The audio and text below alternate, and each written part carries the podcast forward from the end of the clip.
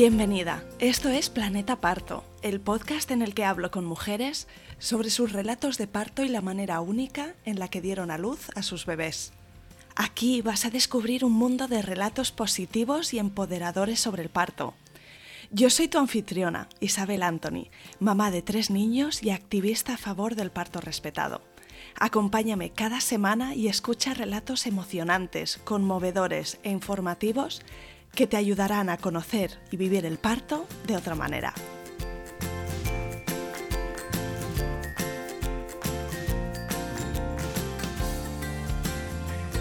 En el episodio de hoy vas a conocer el relato de Rocío Zamanillo. Rocío vive en Mallorca y durante su embarazo contrató a una dula, Yaya Niman, para que la acompañara y apoyara el día de dar a luz a su hijo Mario. Rocío nos cuenta que se siente súper orgullosa de esta decisión y por qué le ayudó tantísimo tener a una dula con experiencia a su lado. Y antes de entrar en el episodio de hoy, ¿te puedo pedir algo? Si estás escuchando el podcast en Apple Podcast o en Spotify, déjame porfa una reseña. Si te gusta el programa y dejas cinco estrellas y un comentario positivo, ayudarás a otras mujeres a encontrar este podcast y a dar visibilidad a estos relatos. También puedes contactar directamente conmigo con un mensaje directo en Instagram. Me encantará si me escribes y me cuentas qué sensaciones evoca en ti este podcast, qué es lo que más te gusta del programa o qué episodios recuerdas especialmente. Me gustará mucho saber quién eres tú que estás al otro lado. Mil gracias.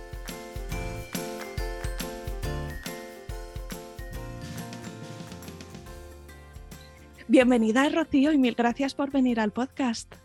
Muchas gracias a ti por darme la oportunidad. Enhorabuena por tu maternidad, que me acabas de decir que tu bebé cumple hoy cuatro meses. Cuéntame cómo se llama. Mario. Estupendo, pues bienvenido Mario. Y mm, antes de empezar con tu historia, sí que me gustaría pedirte que te presentes, que me cuentes alguna cosita sobre ti. Pues me llamo Rocío, vivo en Mallorca, eh, me dedico a la investigación en salud y nutrición y bueno, pues soy reciente mami que la verdad es que me resulta un poco extraño, ¿no? que alguien me llame, bueno, que alguien me llamará así, porque ahora me llama más el padre así que, obviamente. Pero bueno, pues estoy en ese momento y disfrutando mucho, la verdad. Pues vamos a remontarnos un poquito atrás y siempre me gusta preguntar si mm, desde pequeña tú tenías muy claro que querrías formar una familia, si eras niñera o si ha sido una cosa que con la edad y con el momento vital pues que, se ha convertido en una decisión. Pues mira, la verdad es que no, nunca pensé en eso mm, y ha sido una, propuesta más bien de mi pareja mm, durante bastantes años y bueno, como sabemos que uno de los grandes problemas que tenemos en este país ¿no? pues es la inseguridad laboral que retrasa un poco la edad de, pues yo me identifico totalmente con, con eso. Pero llegó un día que me reuní con mi familia ahí en la península y dije, ay, pues a mí me gustaría ¿no? tener una familia aquí, que ya tengo una familia también, obviamente, pero como así un poco más grande, ¿no? con esa, ese grado de, de, intimidad y de um, compromiso, no sé. Y entonces, pues ahí dije sí que me apetecía. Y, y entonces, pues empezamos a intentarlo y nos costó bastante tiempo hasta que mm, tuvimos que hacernos pruebas y demás de, fertilidad, ¿no? Y, bueno, pues eh, es una cosa poco curiosa de estas que dicen que pasan y yo no lo sabía, que es que, mm, que justo cuando nos dieron los resultados de las pruebas, de decir que yo tenía muchas, me dijeron que tenía muchas dificultades, como casi como, como si fuera imposible. Algo de niveles hormonales era, sí, como que no, parecía como que no ovulaba o algo así. Es que cuando me lo dijeron a mí me chocó mucho, también como me lo dijeron, ¿eh? Y, lo que pasó es que justo, mm, bueno, yo no lo sabía, pero o ya estaba embarazada en ese momento o fue tres días después o algo así, porque es que mi decisión fue, bueno, mm, esta persona, este profesional me ha dicho esta información, eh, la tengo que procesar, tengo que pensar qué quiero hacer o no, ¿no? Porque ya te proponen, ¿no? Como, pues venga, haz esto, ¿no? Eh, vamos a hacer pruebas de inseminación, ¿no?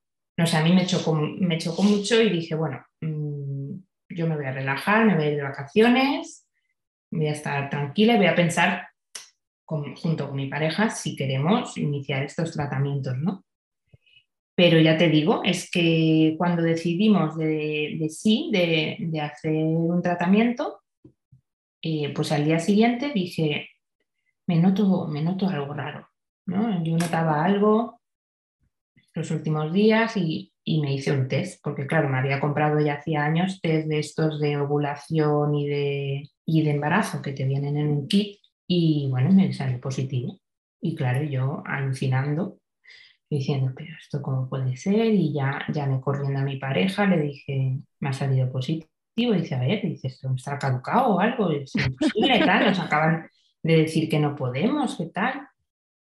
Pues me hice otro y otro, o sea, me hice tres test y luego nos fuimos a la farmacia a las 12 de la madrugada.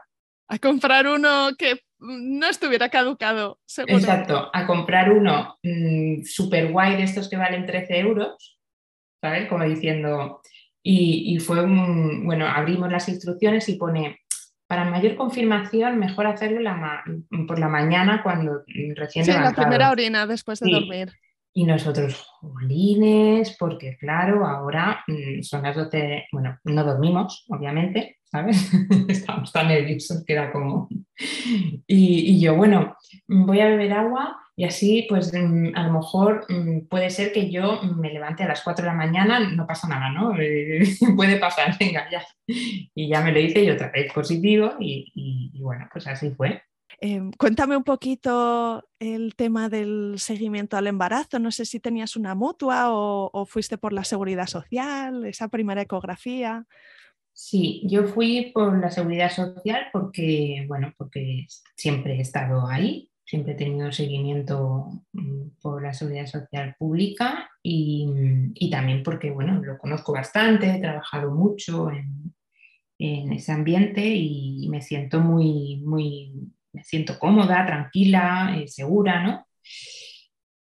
Y mm, la verdad es que al principio eh, me sorprendió un poco mm, como que le decía a la matrona, oh, es que estoy embarazada. Y ella, bueno, sí, ya nos veremos dentro de un mes.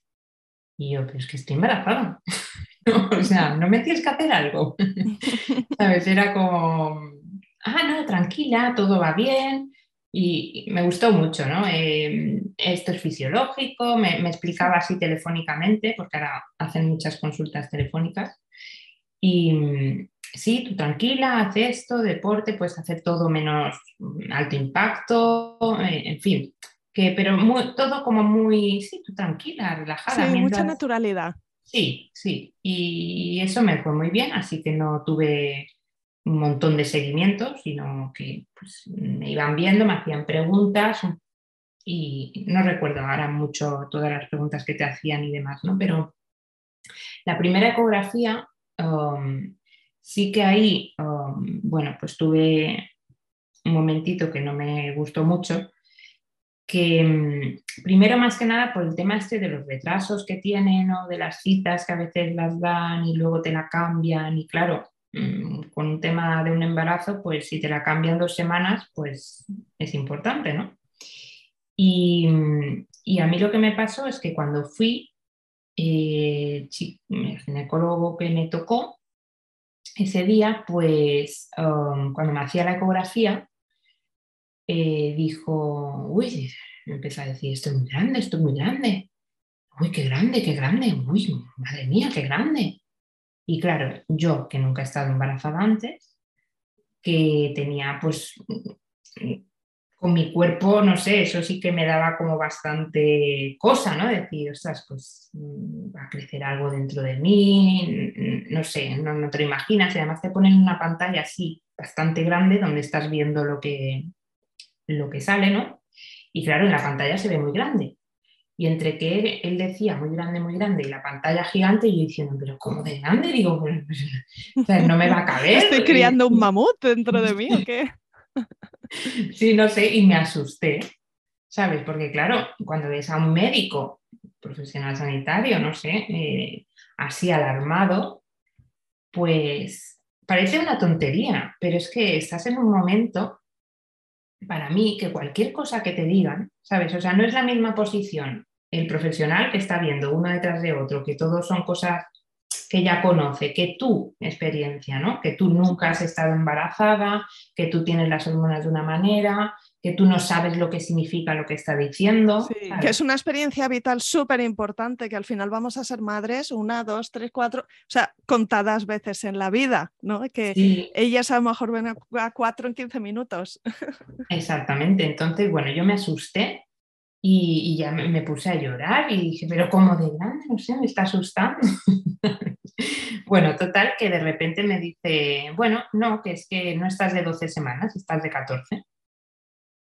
Y yo, bueno, mm, empecé a contar y digo, a mí no me cuadra por ningún sitio, porque en ese caso quiere decir no solo que he sido súper fértil antes y durante cuando tuve la menstruación, o sea, no sé, era un lío. Y yo decía, a mí no me cuadran nada por ningún sitio, pero da igual, es que no te escuchan, ¿sabes? O sea, no, para ellos tienes 14 semanas y punto. Entonces, ese momento fue un poquito frustrante porque te tienen que hacer la prueba esta de mm, genética, ¿no? De si hay algún, eh, algún no me acuerdo, alguna anomalía. Sí, hacen como un, eh, cribaje inicialmente.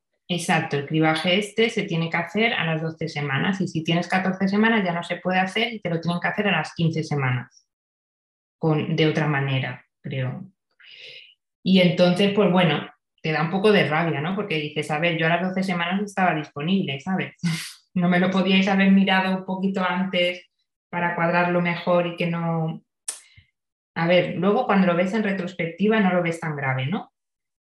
Pero cuando estás ahí, pues te afecta. Y quieras que no, también tienes que volver otra vez al hospital y no sé qué, ¿sabes? Y todo eso al final aumenta las intervenciones o la posibilidad de intervenciones, ¿no? Cuéntame, Rocío, si tuviste algún susto durante los siguientes meses, el segundo o tercer trimestre, cómo fue el embarazo, si tuviste que ir a urgencias en algún momento o tuviste alguna condición así que, fuese de, de mayor riesgo. Mira, en conclusión, mi embarazo no ha tenido ningún riesgo. Lo que sí es que es verdad que, mm, pues que he tenido que ir sorteando pues todas estas pruebas que te van haciendo, ¿no? Y pues con la curva de glucosa pues yo no la pude hacer porque me dio unas náuseas arcadas que no me podía tomar el líquido de glucosa este que, que te dan, ¿no?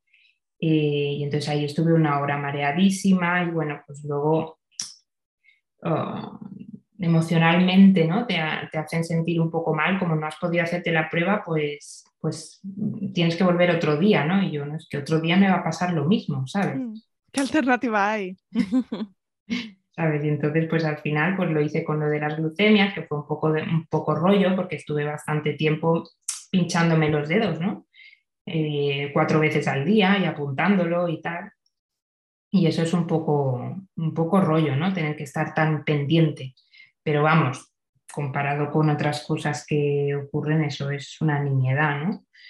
Eh, no recuerdo nada grave, la verdad. Al final sí que tuve un poco de tensiones altas y porque se me alargó un poquito el, embarazo y entonces pues parecía que si durara mucho más el embarazo, pues podría desarrollar preeclampsia, ¿no?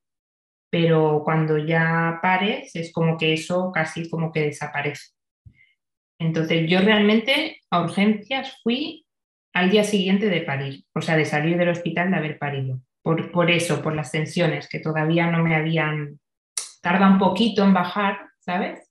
Y, se ve que me, me, estuvo, pues me duró dos o tres días más después de que me fuera de alta. Antes de llegar a la parte del parto, mm. eh, cuéntame si, si, tú tenías alguna intención en concreto de cómo quieres que fuera y, en base a qué, ¿no? Porque a veces llegamos al punto de estar embarazadas y, es el primer encuentro que tenemos con este concepto de parir, que es ahí donde empezamos a preguntar en nuestro entorno, a informarnos, a, a desarrollar nuestras preferencias. ¿Cómo era en tu caso?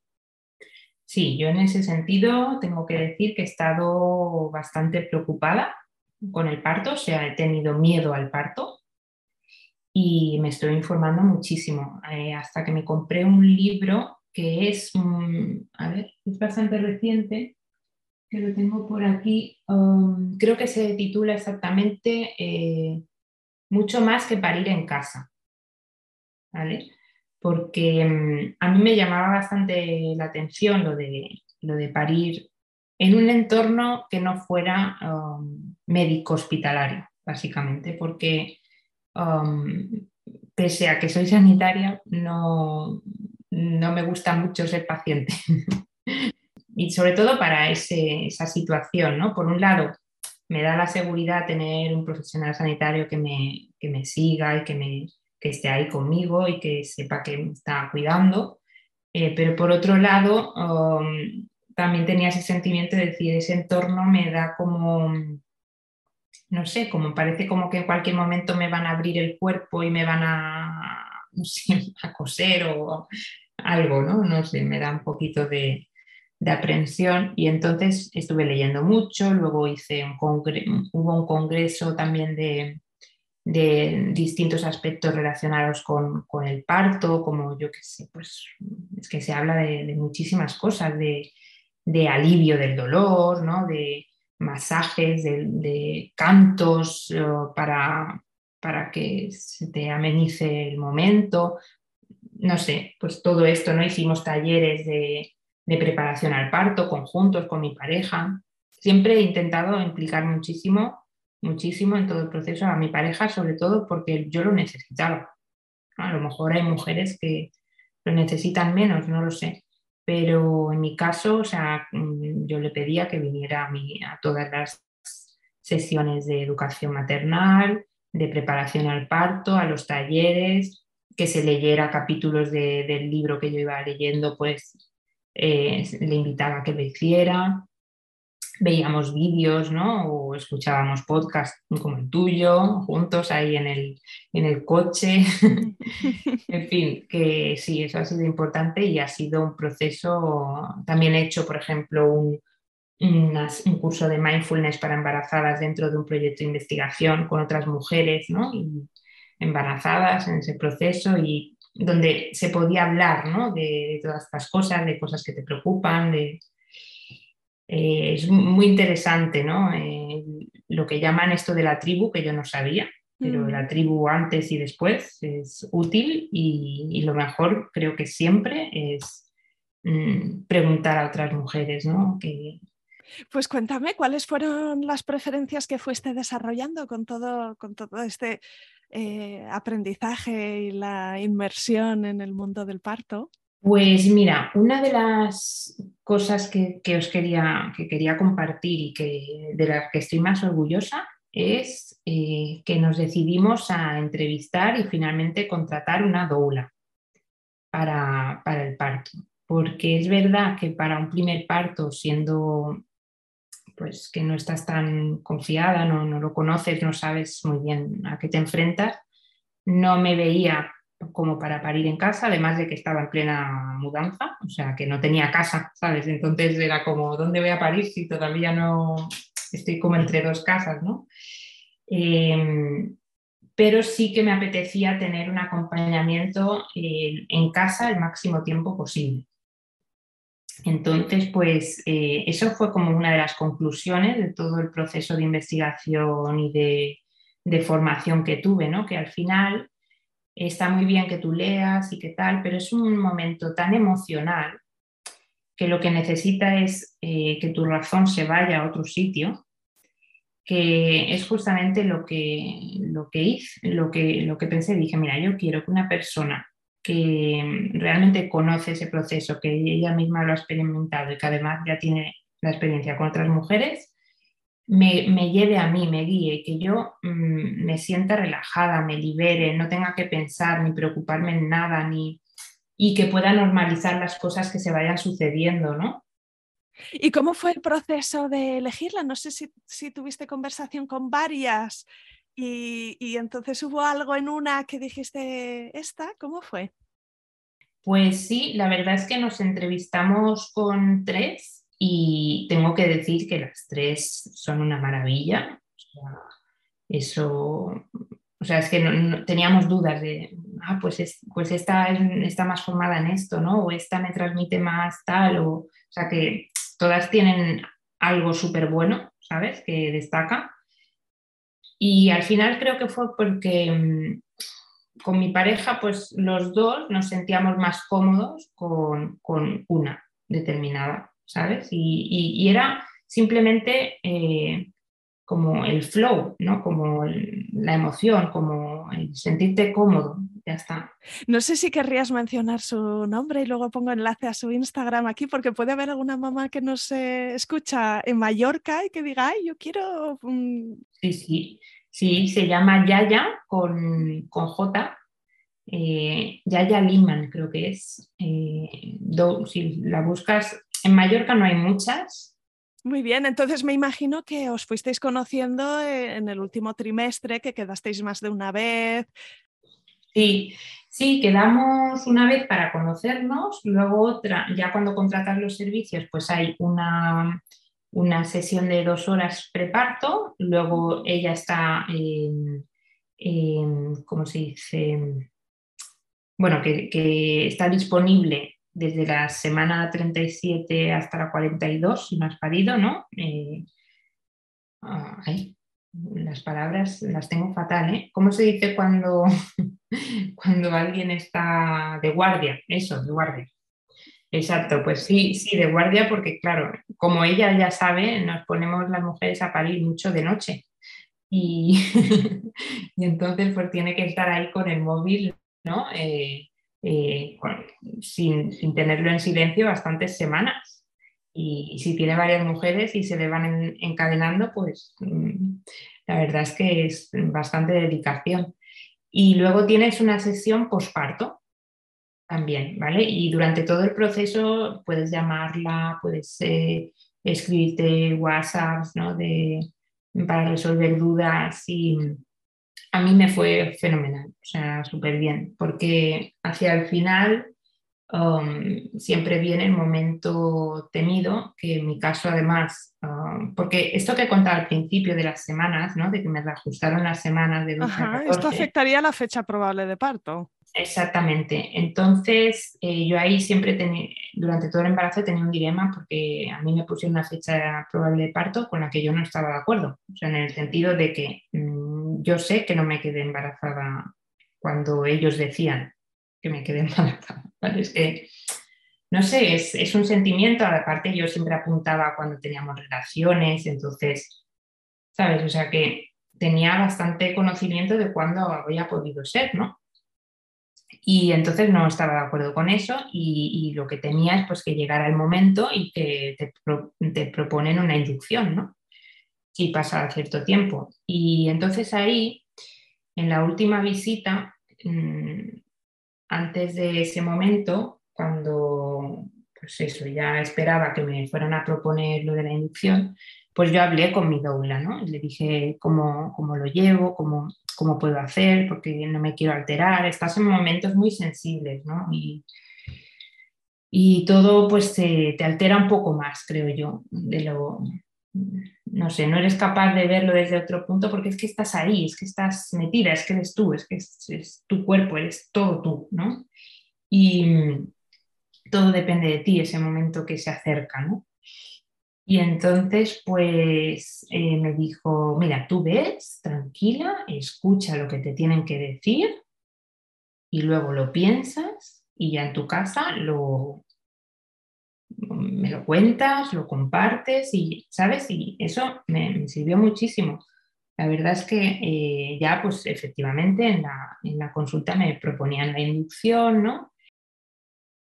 Sí, esto es interesante puntualizarlo porque eh, sin, necesidad de ponerse en contra de las recomendaciones de los médicos, la realidad es que a veces te dicen, pues mira, vamos a hacer esto, ¿no? O sea, por ejemplo, vamos a programar una, una inducción o una intervención y antes de que te vayas a casa ya quieren poner la fecha. Entonces, claro, tú realmente te estás comprometiendo con algo que a lo mejor te ha venido así un poco de, pronto, que no es exactamente lo que tú querías, te estás comprometiendo antes de haberlo procesado, de haberlo hablado con tu pareja o de haber tenido la opción de informarte quizá un poquito más allá. Entonces, que es muy bueno saber que si te dicen algo, tú te puedes ir a casa y luego a través de una llamada telefónica o de una visita al día siguiente acabar de, ¿no? de concretarlo. Sí, y por ejemplo, en ese momento me invitaron a hacerme un tacto vaginal para ver cómo estaba y yo lo rechacé porque no me sentía cómoda con los profesionales que me estaban atendiendo por cómo lo estaban llevando, ¿no? porque, por ejemplo, ellos me explicaron, bueno, es que tantos casos, no sé qué, mm, de mil personas, pues las inducciones reducen eh, luego las intervenciones en, un tanto por ciento y tal y cual, ¿no? Y me iba hablando de datos epidemiológicos que, conozco, y, vale, muy bien, pero yo le dije, ya, pero es que ahora estamos en la consulta de mi embarazo y yo quiero que usted me explique a mí cuáles son eh, los motivos por los que usted me está proponiendo una inducción.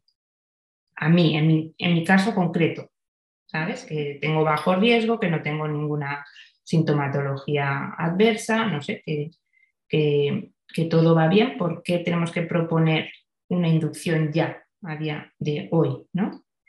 Y no me respondió, ¿sabes? No, no, entonces no me sentía cómoda, ¿vale? Y además también le dije, es que en algún momento van a nacer mi hijo. Y me dijo, bueno, ya, pero los bebés pueden nacer vivos o muertos. ¿Sabes? Entonces, una mujer que está a punto de parir, que te digan eso, pues ese comentario está ahí. Por eso te digo que mm, el mayor riesgo que ha tenido mi embarazo es ir al médico. Y es feo pensar así, ¿sabes? Cuando yo soy sanitaria también. O sea, es que es increíble. Pero mm, me ha traído más problemas eso que todo lo demás, porque todo lo demás ha ido maravillosamente, mi cuerpo ha funcionado perfecto, todo, ¿sabes? Para mí ha sido lo peor tener que lidiar emocional y psicológicamente con el seguimiento. Sí, pues se puede decir más alto, pero no se puede decir más claro. Que también lo que hice fue acudir a un, a un matrón privado, ¿vale? Para que me diera su opinión. Y antes de todo, y lo digo porque, bueno, a mí me ayudó muchísimo, me encantó. Eh, es Miquel Manchola, es un matrón que hace partos en casa aquí en, Baleares, Mallorca. Y, él sí me explicó, ¿no? Eh, pues mira, te pasa esto, tienes hipertensión porque hay una vena que no está funcionando bien en, el flujo sanguíneo hacia la placenta, por eso estás teniendo las tensiones un poco más altas. Veo tu placenta más viejita por esto, por lo otro, o sea que sí que soy partidario de que si no llega el embarazo, eh, pues eh, la inducción pueda ser este día. Eh, yo también apoyo, ¿no? Pero él me lo explicó y yo me sentí súper a gusto, ¿no? Y entonces luego pues él sí que mm, accedía al tacto y me dijo que estaba muy preparada y que esto venía ya y que, y bueno, efectivamente yo salí de esa consulta, esa noche tuve contracciones, ¿sabes? O sea que, que yo creo que no solo por lo físico, también lo emocional, ¿no? Yo me relajé, dije, bueno, tranquila, esto llega, mm, yo lo estaba sintiendo, alguien me está apoyando en ello todavía más y, ya está. Y entonces pues tuve contracciones esa noche, al día siguiente estuve tranquila y a la noche siguiente otra vez contracciones y ahí así que empezó. Eh, lo notaba más fuerte y a las 3 de la madrugada, eh, no, bueno, a las 3 empezó, pero a las 6 de la madrugada llamé a mi doula. Sí, y entonces estuvimos eh, nueve horas en casa eh, con la dilatación, las contracciones y súper bien. O sea, mm, es que me, me, gocé esa parte. O sea, es que puedo decir que es que mm, a mí me venían las contracciones y me daba placer, ¿vale? Pero me daba placer porque el entorno, todo lo que se había creado, ¿no? Pues la oscuridad, eh, aromas, eh, hará un desayuno, mientras lo preparaba mi pareja el desayuno, la doula me prestaba mi atención, eh, ponte en la pelota, ahora te hago un masajito aquí, ahora te hago presión allá, ¿no? O sea, toda una sucesión de, acompañamiento, pero desde luego para mí la doula fue imprescindible. Cuando fuisteis al hospital, bueno, ahora me cuentas cuándo decidiste ir, pero tengo curiosidad de si os pudo acompañar o, teníais cierta limitación o preferencia distinta. Pues mira, eh, lo que pasó es que rompí aguas a las 3 de la tarde y, y, bueno, se ve que lo empecé a notar un poquito más fuerte las contracciones y entonces la doula me sugirió ir al hospital porque dice, bueno, es que por lo que me estás contando, pues a lo mejor no falta mucho, ¿no? Claro, eso no se puede saber. Entonces fuimos y, pude entrar en, eh, esto fue en el Hospital Son Yatzer, también, que he visto que hace poco una chica también estaba en tu programa del mismo que parió allí también. Y entonces, pues pude acceder a la sala de bajo riesgo, pero no sé si es por temas de COVID, etcétera, mm, solo podía pasar conmigo una persona. Yo no sé si es por el COVID o siempre ha sido así, la verdad es que tengo curiosidad, pero me tuve que, bueno, ya lo habíamos decidido antes que iba a ser mi pareja, eh, entonces, claro, pues la doula ya no me pudo acompañar. ¿no? O sea, si hubiera decidido que viniera ella, podría haber sido. Lo que pasa es que mi pareja tendría que haberse quedado fuera. Entonces, pues bueno. Eh, entonces allí estuve seis horas más, eh, pues dando vueltas, parecía eso como una gincana, ¿no? Ahora la piscina, ahora la pelota, ahora el, el TENS, ahora el óxido nítrico, ahora el baño, ahora la camilla, ahora cuatro patas, en fin. Yo sé que estuve así porque venía de nueve horas de un flow yo me fui al hospital con una venda en los ojos, porque era muy de día, para evitar la luz, y, me, llevaban, llevaron en el coche, o sea, no sé, ni la ropa que llevaba, no sé, todo, ¿sabes? Iba con unas pintas totales, ah, con la mascarilla, claro, es que iba con la mascarilla, la venda en los ojos, ¿sabes? O sea, daba miedo. Y cantando, iba cantando porque me había surgido el tema de cantar para aliviar el dolor y iba cantando, o sea que era un show. Pero bueno, allí llegué y entré y estuve seis horas más, como digo, mm, y claro, llegó un punto que el dolor pues era bastante potente y el alivio del dolor um, pues no lo conseguía. Entre otras cosas porque, por ejemplo, el tenis, ¿vale? Esto es curioso, pero lo digo para, para que intentar que no le pase a otras mujeres pues se le acabaron las pilas y no encontraron más pilas en todo el hospital. Y a mí me estaba aliviando mucho, ¿sabes? Es un momento eh, pues, bastante delicado y que si a una mujer le sirve eso, pues la verdad que quedarte sin pilas, no sé. Me parece que, se podría prever un poquito, ¿no? Eh, y luego, pues mi pareja, pues hacía todo lo posible, pero creo que, los hombres, el dolor que tenemos, de, así como ahí abajo, ¿no? Y no sé, es como muy del cuerpo de la mujer. Entonces a mí no me aliviaba, así como la doula, me tocaba con un dedo y se me iba todo, pues mi pareja no. ¿Sabes? Y, me sabe mal porque es que lo intentaba todo y lo daba todo y estuvo ahí, vamos, heroicamente también, ¿no? Pero, pero es la realidad la realidad es que para aliviarme el dolor, a mí la doula me lo quitaba todo. O sea, es que me, ponía, me hacía el manteo este eh, de la barriga, no sé. O sea, es que es como tú dices, desde la experiencia previa, personal, eh, con otras mujeres, eh, la preparación que ella tiene, que nuestras parejas hacen un trabajo estupendo cuando tienen voluntad y, es súper importante tenerles a nuestro lado, pero no pueden saber tanto como puede saber esta, acompañante, ¿no? Y emocionalmente, pues me conoce un montón mi pareja, ¿no? Y, es esencial también, ¿no? Pero me hubiera, o sea, me hubiera encantado tener a la doula también.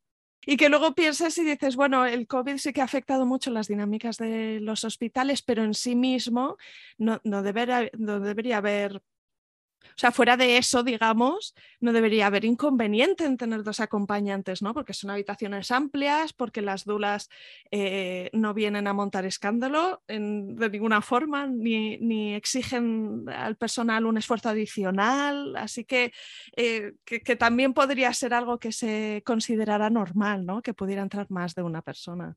Sí, yo si tengo otro embarazo, lo tengo muy claro. O sea, la dula se viene conmigo. Lo tengo clarísimo. Porque, claro, en ese punto llegó un momento que, no, no encontraba lo que yo necesitaba. O sea, yo ya estaba de 7 centímetros y necesitaba potencia, necesitaba alguien que me dijera, venga, estás ahí, venga, tal, venga, vamos a hacer esto, postura, no sé qué, ¿sabes? Estamos llegando y no lo tenía, ¿sabes? Entonces ahí pues decidí ponerme la epidural porque llegó un momento que no, que no aguantaba, ¿no?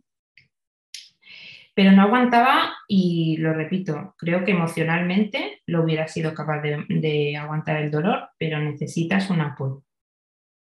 Y, o, en mi caso, claro, luego hay gente que no. Entonces, bueno, pues claro, ahí empieza el cúmulo de intervenciones, ¿no? La epidural, eh, luego tuve una laguna de dolor, entonces no me hacía efecto en un lado, entonces me pusieron más drogas, más drogas y así, y horas y se retrasó en las contracciones, entonces también oxitocina. Eh, seguía teniendo el dolor horrible en ese trozo, en la parte derecha en mi caso, y mm, las piernas totalmente dormidas, eh, una postura muy incómoda durante muchas horas, porque ahí estuve eh, ocho horas más. Sí, en total, o sea, desde el inicio de las contracciones creo que han sido, fueron 27 horas, sí, muy largo. Y, bueno, esa parte, pues esa parte es la mala, ¿no? Siempre digo, mi, mi parto tiene una parte buena y una parte mala. y esa es la parte peor. Eh, me siento bien porque lo sorteé bien, o sea, no, no tuve un ataque de pánico en ningún momento, ¿no? Eh, tomé las decisiones mm, tranquilamente, hablando con la matrona y, tal, pero, pero bueno, mm, me queda la sensación de decir, yo creo que podría haberme evitado todo ese mal trago, ¿no? Y por una simple decisión de tener a un acompañante eh, más en la sala, ¿no? Que a lo mejor no, ¿eh? Nunca se sabe. ¿Y qué recuerdas de, la última fase del parto, el expulsivo? Sí, el expulsivo fue muy largo, me dijeron que dos horas y media, pero yo para mí fueron diez minutos, no sé por mm. qué. Yo empujaba como si no hubieran mañana, o sea, luego he tenido agujetas en la cara, porque se ve que cuando estás mucho rato, ¿sabes?, haciendo esfuerzo, pues te salen agujetas en la cara, o sea, una cosa. Y, bueno, muy bonito, porque en realidad cuando yo ahí no, ya no sentía dolor, estás, en ese momento es como quieres empujar y tal, y no sé, no sientes nada, tienes un subidón de, hormonas brutal. Y fue muy chulo porque me, me, lo saqué, ¿no? A Mario lo cogí yo y, y, me lo saqué, me lo puse encima y enseguida se agarró el pecho y, bueno, me quedé impactada de lo guapo que era, ¿no? Porque siempre te dicen que, los bebés pues no salen estupendos, ¿no? Y, en este caso, pues no sé, a mí me pareció tan guapo que, que, fue lo fue amor a primera vista. Sí, sí, sí, me giré y, a mi pareja le dije, pero puede ser tan guapo. Como sorprendida, ¿no? es que no me lo podía creer. Estaba ahí mismo diciendo, esto es una realidad porque la estoy viviendo, pero no me lo acaba de creer, ¿no? Porque es bastante, bastante sorprendente que nos pueda salir, eh, no salir, eh, que podamos sacar, digo yo, porque tienes que sacarlo. no sale, hay que sacarlo. y, pero es increíble, increíble, la verdad que Sí, sí. es que es curioso que que se describe, ¿no? Cómo nuestros sentidos pueden estar como, como especialmente afinados eh, en, ese momento, porque es como dices, ¿no? La, combinación de las hormonas y tal. Y al final hay algunas madres que se acuerdan del olor, hay otras que recuerdan muy vívidamente la sensación de tenerla en el pecho, ¿no? Ese, ese peso. y, ¿no? y tenemos la vista y tenemos el sonido, hay mujeres que se acuerdan de lo que estaban oyendo, ¿no? y, y es, es, como, como un recuerdo profundo que, que, que, puede ser precioso ese primer encuentro con nuestros hijos. Mm. Sí, yo sobre todo recuerdo la, la sensación de cogerlo, ¿no? de cogerlo y de, de mí misma, cogerlo y, y ponérmelo encima del pecho y que se agarrara también. Ya desde el primer momento estuvo dos horas mamando y, yo comiendo, porque lo primero que hice fue eh, dame esos bocadillos que tienes por ahí porque tengo un hambre. Qué guay. Pues cuéntame cómo fue, eh, no sé, las horas posteriores o incluso los minutos, ¿no? No sé si te acuerdas de esta parte de alumbrar la placenta, si necesitaste algún puntito, la verdad es que en mi caso yo creo que las hormonas han hecho un trabajazo brutal, porque es que no me podía creer que no tuviera sueño, ¿sabes? Durante todos esos mm, horas y días, o sea, sí que tenía, pero que lo podías aguantar, ¿no? Era como, estaba a tope. Yo veía a mi pareja que se estaba muriendo en el sofá y yo estaba como, es que tengo que estar ahí, es que le tengo que estar mirando, ¿no? Em, el tema de la placenta y los puntos, sí, yo tuve un desgarro de grado 2, creo que se llama, eh, que es un poco externo y un poco interno. Y la verdad es que los puntos fue lo que más me dolió casi de todo el parto. Porque, no sé, eh, ya se te está yendo un poco el subidón. y el subidón. Y entonces ahí te molesta un poco más. Pero bueno, no lo recuerdo tampoco y la placenta es que me salió, porque como cuando te ponen oxitocina sigues como teniendo estas contracciones, pues ni me enteré. O sea, yo, yo estaba mucho con, con el bebé, ¿no? Y no, no sé, todo lo otro era como que se me pasó. E, es curioso porque me preocupaba mucho eso antes de parir. ¿Sabes? A mí cuando me dijeron que teníamos que sacar la placenta decía, pero no puede ser, ¿cómo vamos a parir una vez y luego encima tengo que sacar otra cosa? A ver, por un lado yo había cuidado mucho de que no queremos tener muchas visitas, que incluso familiares poquísimo, eh, amigos cero, o sea, mi pareja, yo, casa y como mucho mm, traerme comida, eh, ayudarme con esto, ayudarme con lo otro, ¿vale? O sea, que ya lo habíamos trabajado para que no fuera todavía más agobiante, ¿no? Eh, y entonces todo ello ayudó a que, la verdad, lo llevamos bastante bien. Luego con la doula, ¿no? Pues mm, nos escribimos, si tenías alguna duda, poderlo consultar al, momento, ¿no? No tener que esperar a una cita o una, ¿no? con la matrona también es verdad que te ves al cabo de una semana, ¿no? Entonces también tienes un buen seguimiento ahí.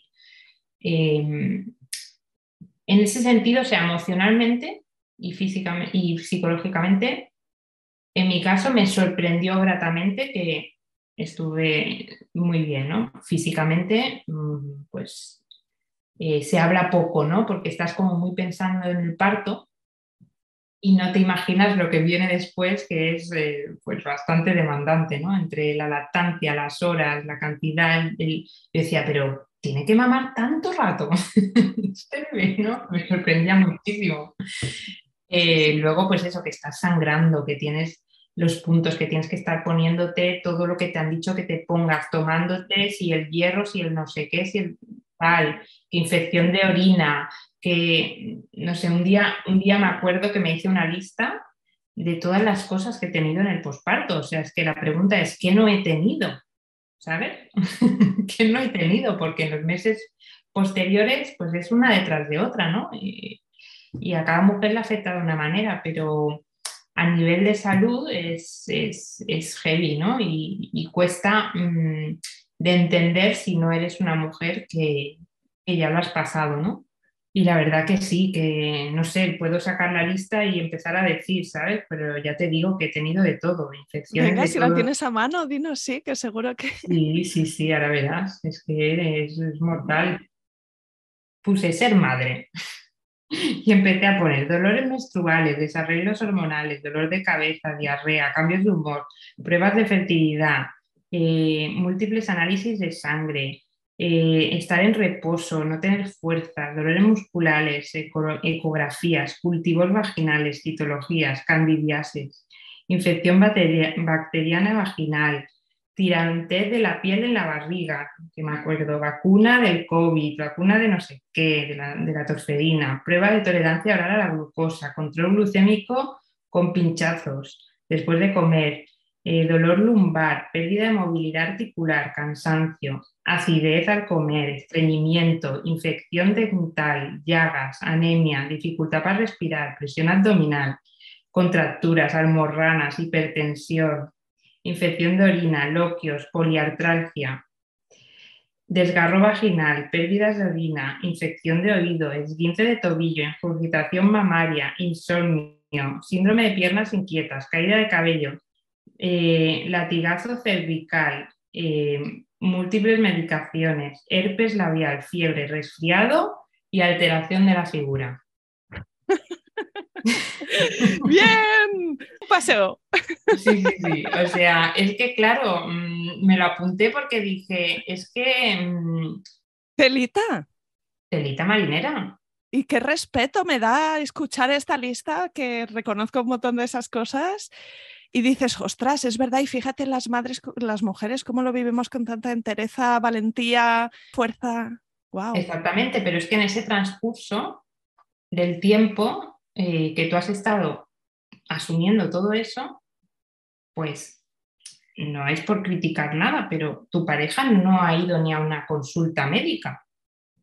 ¿Sabes? Entonces, a veces, cuando tienes que, no sé, mm, repartir tareas por algún cansancio o no, pues está bien tener a mano esa lista y decir, mira, es que, ¿sabes? O sea, no es que me lo esté inventando, ¿sabes? Es que necesito que tú des un poco más, ¿no? A lo mejor aquí.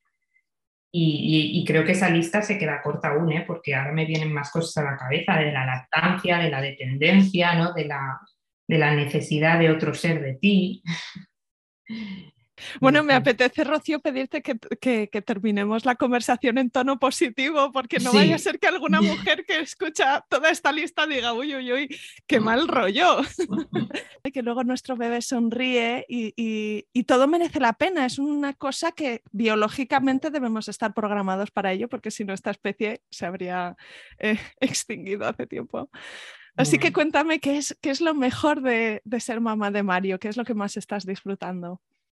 Sobre todo a partir de, de que ha nacido, el embarazo también es agradable, o sea, tiene sus, sus partes bonitas de pareja, ¿no? Y, de compartirlo y de saber que estás eh, construyendo un proyecto, ¿no? A futuro.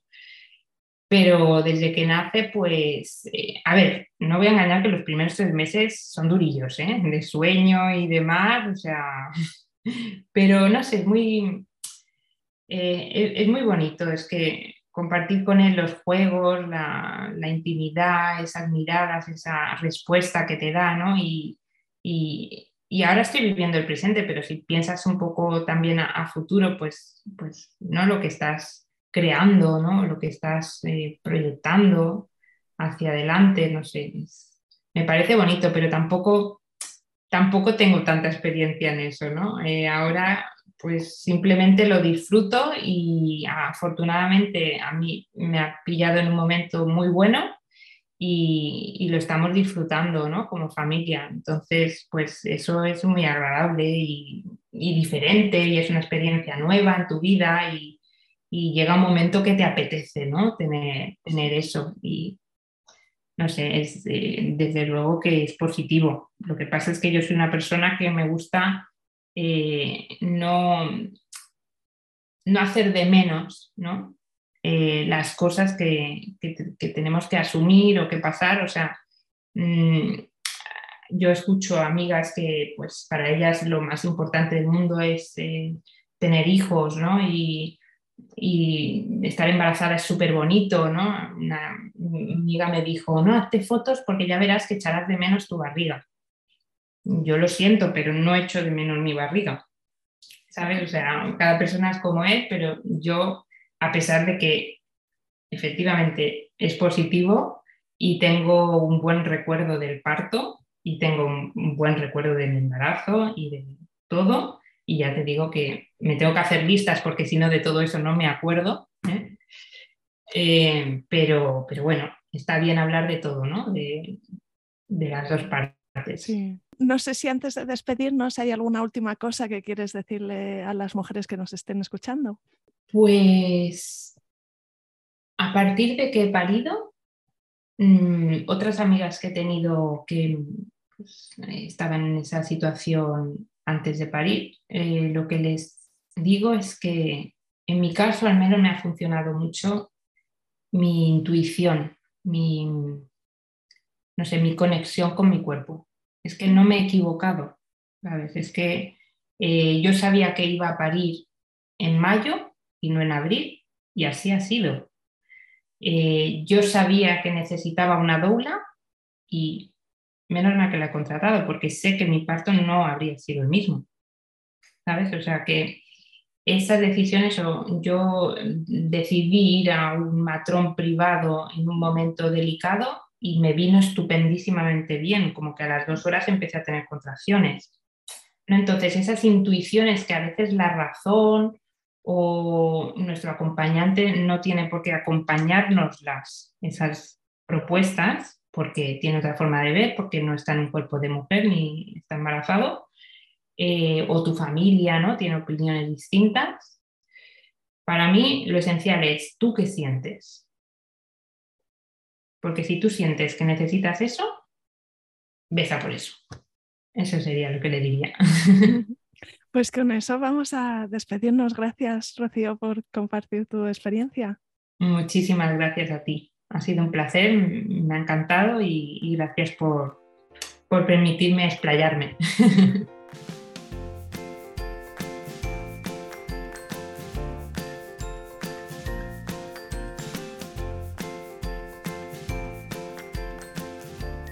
Aquí acaba este episodio. Si te ha gustado, no te olvides de suscribirte a Planeta Parto en Spotify, iTunes, Evox o Google Podcast para que puedas ver los nuevos episodios en tu lista de reproducción. Además, puedes ir atrás y encontrar una estupenda biblioteca de relatos de parto de todo tipo que espero te empoderen y te ayuden en tu propio camino.